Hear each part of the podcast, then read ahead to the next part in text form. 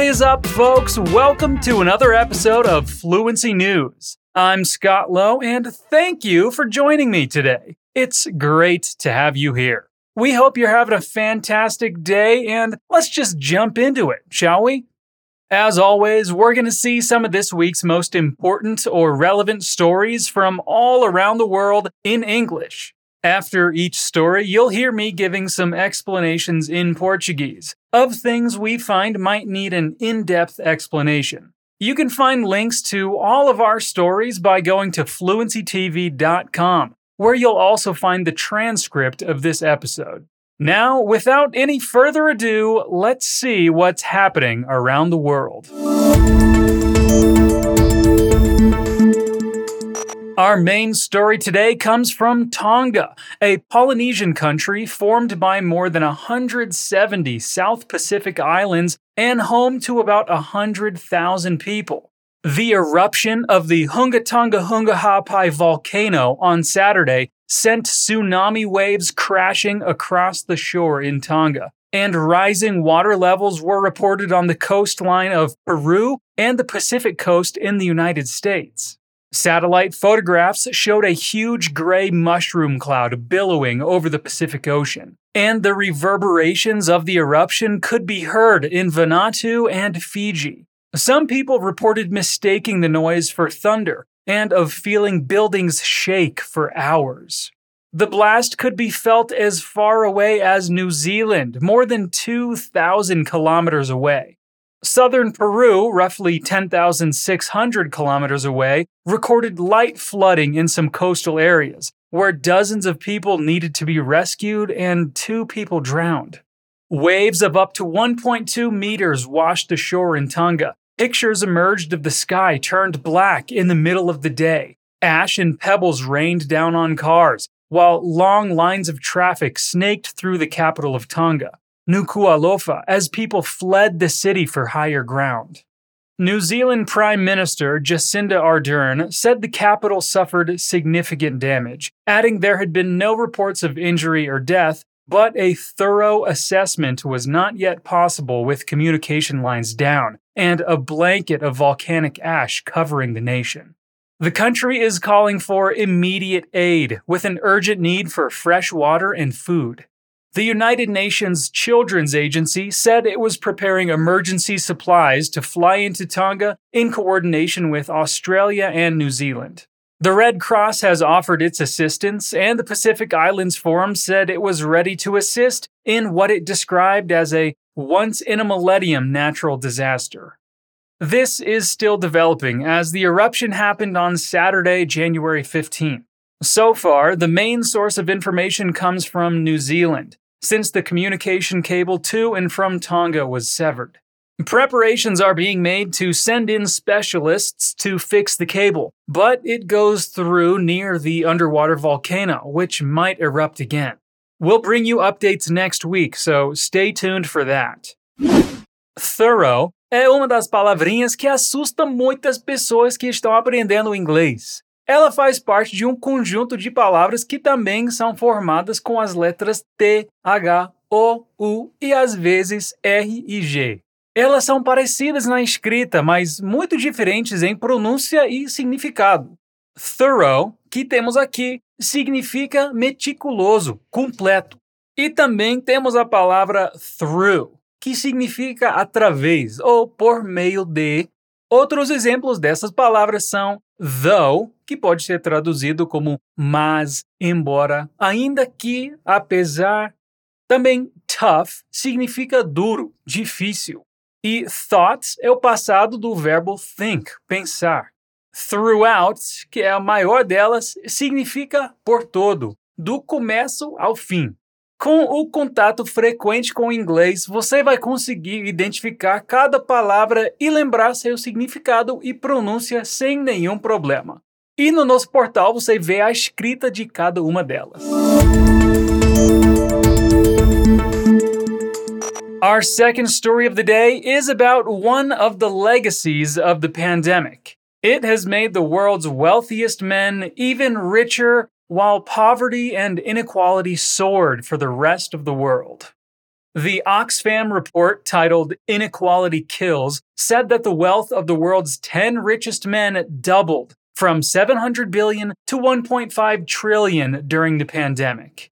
The global charity says that the wealth of billionaires rose during the pandemic more than it did the previous 14 years.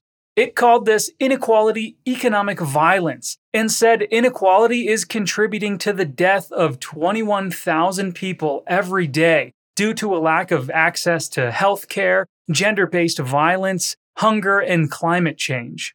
It also stated that the disparities that exist between countries are tearing our world apart.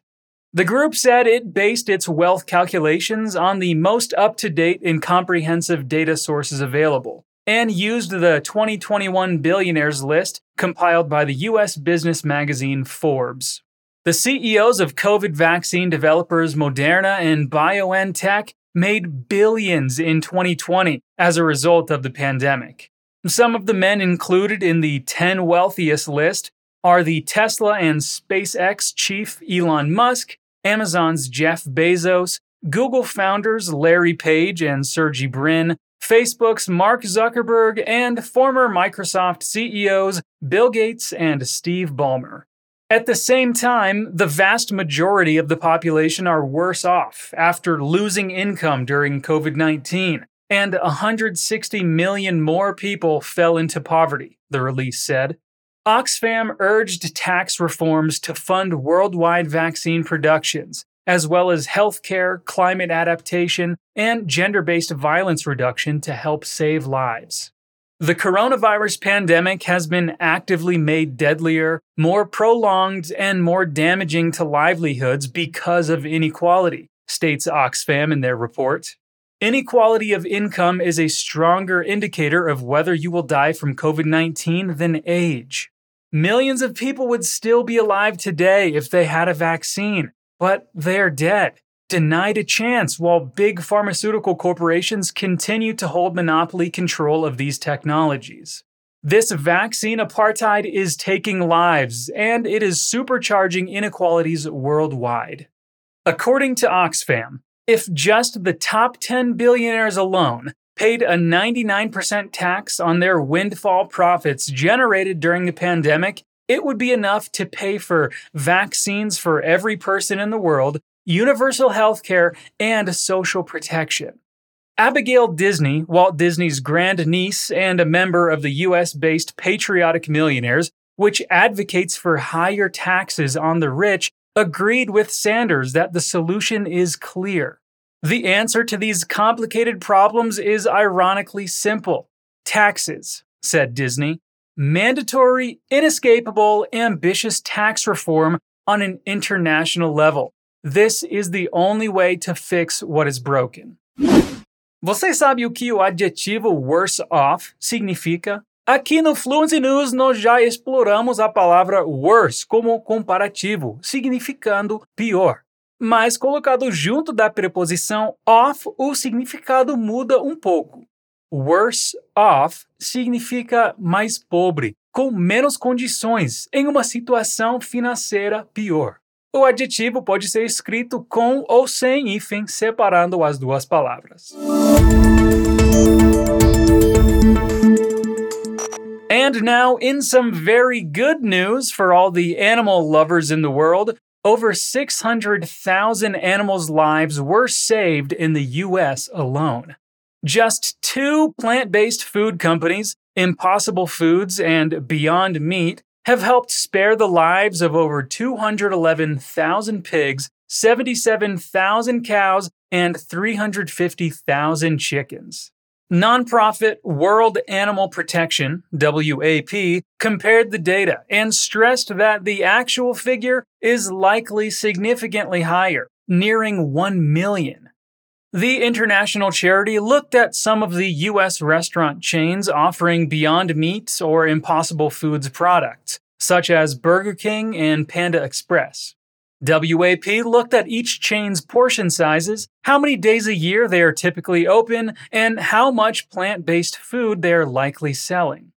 Given that the calculations only scratch the surface of the plant based movement, WAP believes the figure is closer to 1 million animals in the US alone.